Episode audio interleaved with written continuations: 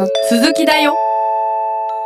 さあ前回から音声配信サービスについてお送りしていますが谷先生今回はポッドキャストについてということでよかったですよね。はいそうです。具体的にはポッドキャストリスナーの性格や今聞いている番組ビッグファイブ私って何者心理学雑談のリスナーさんの傾向にも触れていければいいなと思っております。はい楽しみ。これを聞いてくださってるねリスナーさんの、うん。がどんな性格の人が多いのかっていうのを、うん。初めてねそこにそうですね。触れていくわけですね。触れていこうと思います、はい。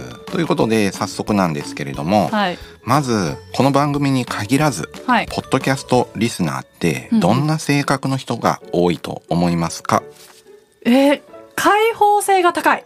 ああもう最初からね、えー一番大事なところを はい、えー当ててきましたね。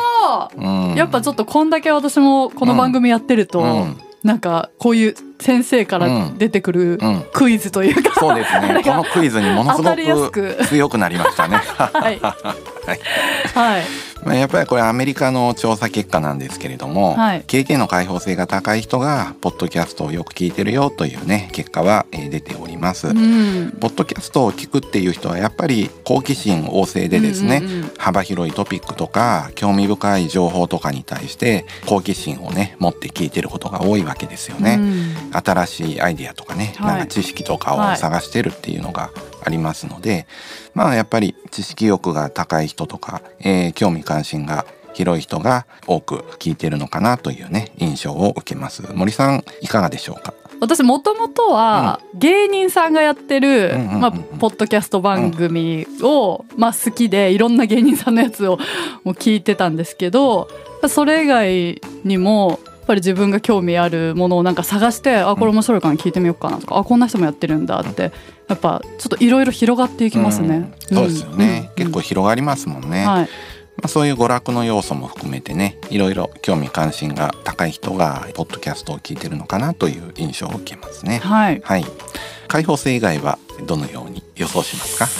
いやーえーむずえどうだろう？でももう一個ねやっぱり特徴があるんですよビッグファイブで言うとね。勤勉性ですか？そうですね。あやっぱりあの真面目な人勤勉性がちょっと高い人がねうん。学習とかの目的で聞いてる人が多いんだと思うんですーね、うん。まああとニュースをよく聞くとかですね、うん。あとはもう一個はねポッドキャストの特徴としては時間をやっぱり有効活用したい人が、えーポッドキャストをよく聞いてる、えー傾向があって通勤中とか家事をしながら聞くみたいな需要が高いみたいなのであ隙間時間になんかポッドキャスト聞くっていうのが、うんえー多いということでだからまあ高いのかなというふうに思ってます。ーなるほど。私も家事をしながら必ず聞いてますね、ああやっぱりね。ででも家事例えば、うん。洗い物してて、うん。じゃーとかその水流す音で あれ今なんて言ったか聞こえんかったってなると戻して ちゃんと聞き取りたいみたいな。いちいち戻濡れた手をちょっとあ濡れた手のびしょびしょのままスマホペッてやったり やったりしてますね。わかりますわかります。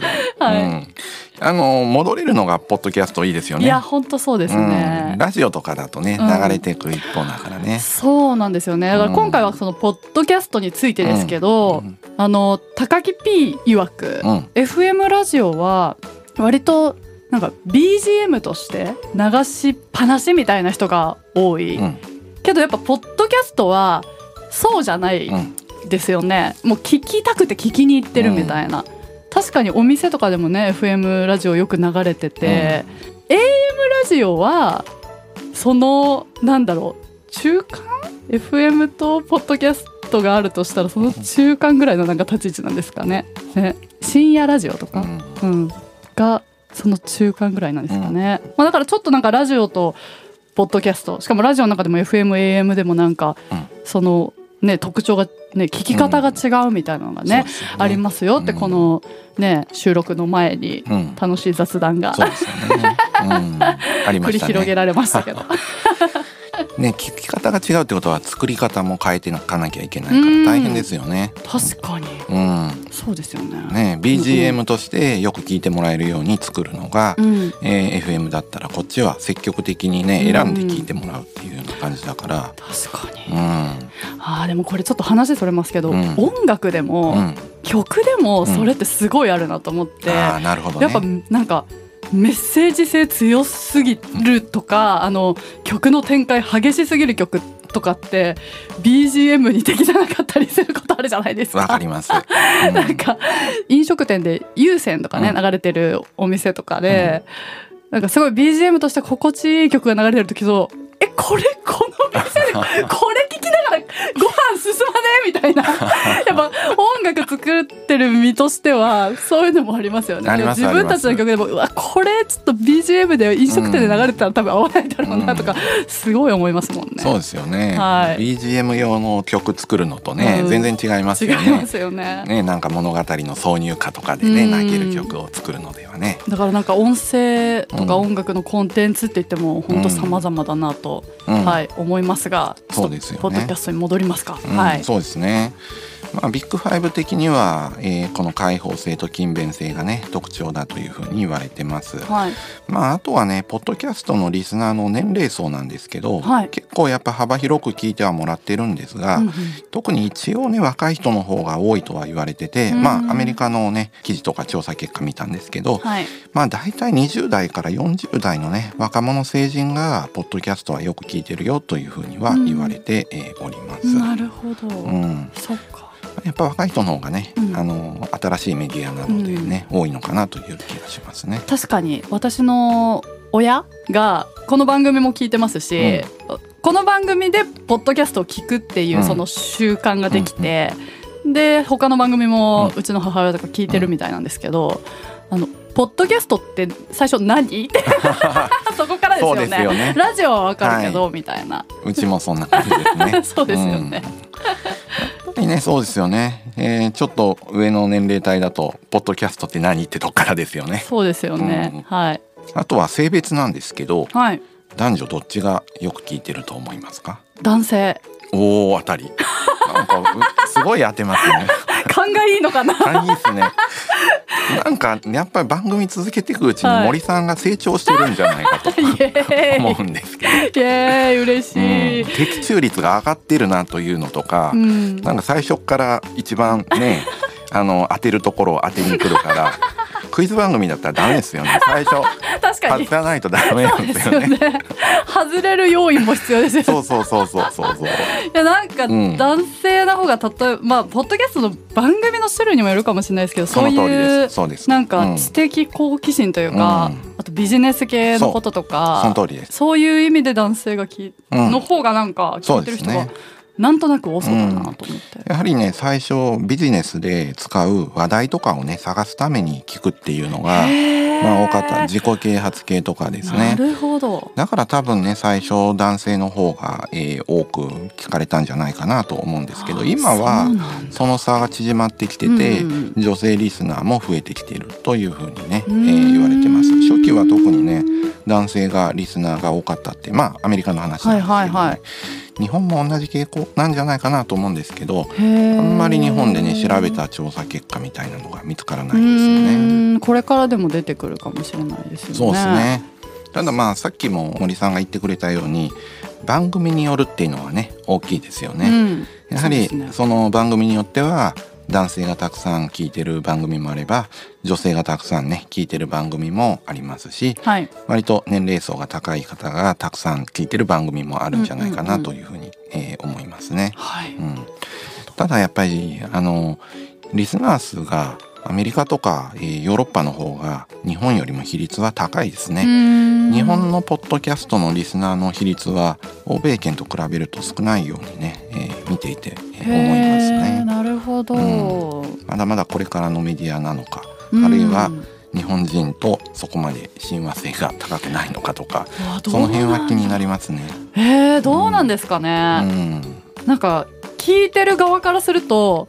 すごい好きな時に聞けて、うん。いつでもまた戻れて、うん。あの過去の回も聞けてめちゃくちゃいいなって思ってるんですけど、だから聞き始めるとハマりそうですよね、うん。ね。面白いコンテンツに出会って、そしてうん。うんこの番組のそのうん。聞いてるリスナーさんの性格っていうのはどんな人が多いのかうん。それをちょっと知りたいんですけどそうですね。はい。はい。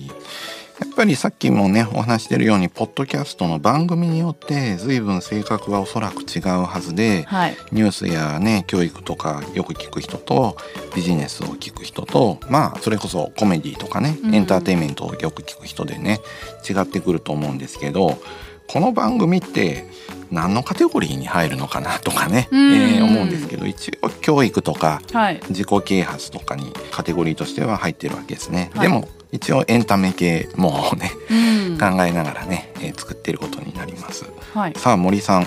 じゃあこの番組のリスナーはどんな性格の傾向があると思いますか、先生がうん。心理学を専攻する学生さんは、やっぱ外交性がちょっと低めな人が多いうん。っておっしゃってましたよね、うん。確か。だから外交性で言ったらちょっとうん。低めな人が多いのかな、心理学番組だから。素晴らしい。っ っていうのと、うん。これは私がうん。神経症傾向ちょい高めなんで、うん。そういう人がやっぱ人間関係とか人の心理とかについて心、とかについて考えがちだったり悩みがちだったりうん。する気がするんで、神経症傾向も高めな人が聞いてくれるんじゃないかなって思います。その通りですね。素晴らしいですね。あと強いて言うとはいもう一個、えー特徴があるんですけどどのあたりだと思いえますか、ー、なんだろう特徴？これは開放性ですか？やっぱりポッドキャストリスナーの。と言いたいとこなんですが、はい。この番組は開放性はあまり高くないという結果になってますね。あそうなんですね、はい、平均的ぐらいですね。え何なんだろう？協調性？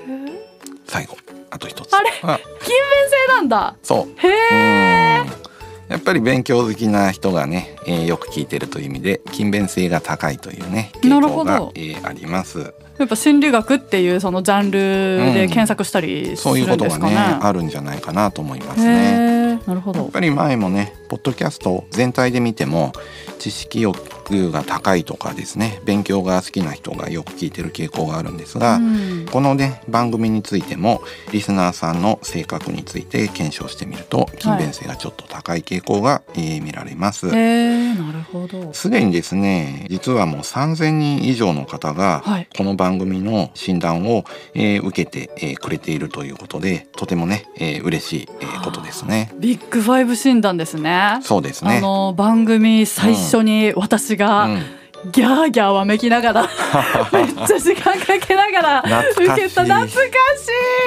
い第2話ぐらいですね。超懐かしい聞いてみてほしいな改めてそうですね。改めて聞きたいですね。聞いてない人はぜひです、うん、あれを3000人も、もう受けてくださってるんですね。そうですねだそこから、うんその傾向がってことそうでね。ですすね。まあ3,000人の平均値をね、取ってみたらですね、はいまとめますとはい。神経症傾向は、えーやや高かったはい平均がね、うん、で外交性が低かったこれ結構ね外交性低いんですよね。そうなんだ。うん、これはこの番組の特徴ですへよね。えそうなんだ。うん、で勤勉性が高いっていうのは、まあ、ポッドキャスト全般で言えることかなという気がしますね。なるほど。そうなんですよね。面白いな。他の番組だとどうなるのかなっていうのはねうん気になるところなんですけど、これはやっぱり調べられないので、そうですね。うん、なんとか調べられないかなね、確かにいつも思うんですけどね。そうですよね。うん番組コラボとうか、んそういうことが今後実現していったら、うんやれるかもしれないです。あそれ面白そうですね。そうですよね、全然違うジャンルの番組で、うんそっちのリスナーの人の性格うんとこっちが全然違ったらうん面白いかもしれない。うんだいぶ違うと思うんですよねやっぱうんね。うん興味関心がね、うんどこにあるかっていうことですもんね。うんへえそうなんだ、うん。なんかそう思うとやっぱり神経症傾向高め仲間としては私、うあの リスナーさんと。高め仲間としてはやっぱそのね対人関係とか、そういうことで悩むこととかってやっぱあるんで、ねなんかこれも最初の頃から言ってますけどなんかお悩み相談とかね、いつかやってみたいですけどね、うでもあれか外交性低い人が多いからうん。うんわざわざこうやって番組に絡もうと思わない人が多いのそうかな。そうなのかもしれないなと思うぐらい。聞く専門。外交性低いんですよ。聞くのみ。うん。自分がわざわざ番組に絡もうとそう思わない。は思わないのかもしれないです。まあ、とはいえねメッセージ送ってくださる方とかもね、いてね。何度か紹介させていただいたりもしましたけど。うんはい、あー番組イベントとかもいつかねやってみたいなって思うけど、うんいやいやもう家でこっそり聞くだけでいいっていう人が多いのかもしれないですよね。えー、ぜひ来てほしいな、うん仲間だからさ。うん、そうですね。来てほしいですね。なんかでもどんな性格の人が多いってまあそうじゃない人もねもちろん統計なんでうんありますけそうど、ですね。あくまでね。なんかでもそうやってこれを聞いてくださってる方の傾向が分かるとなんか逆にこっちから皆さんへのなんかちょっと親近感が、うん、ああいろんな人がこうやって聞いて受けてくれてってね。やっぱり今までそのじゃあそのビッグファイブの誤飲子うん、でこういう場合はこうみたいなことをいろいろやってきましたけど、なんか確かにこの傾向が分かったところで、うん。やっぱりその外交性がじゃあ低い人についてもっとなんか深掘りするとか、うん。そういう人が陥りやすいなんか悩みとか、なんかそういうこともねリスナーさんに向けてうん、やれたら面白いような気がしますね。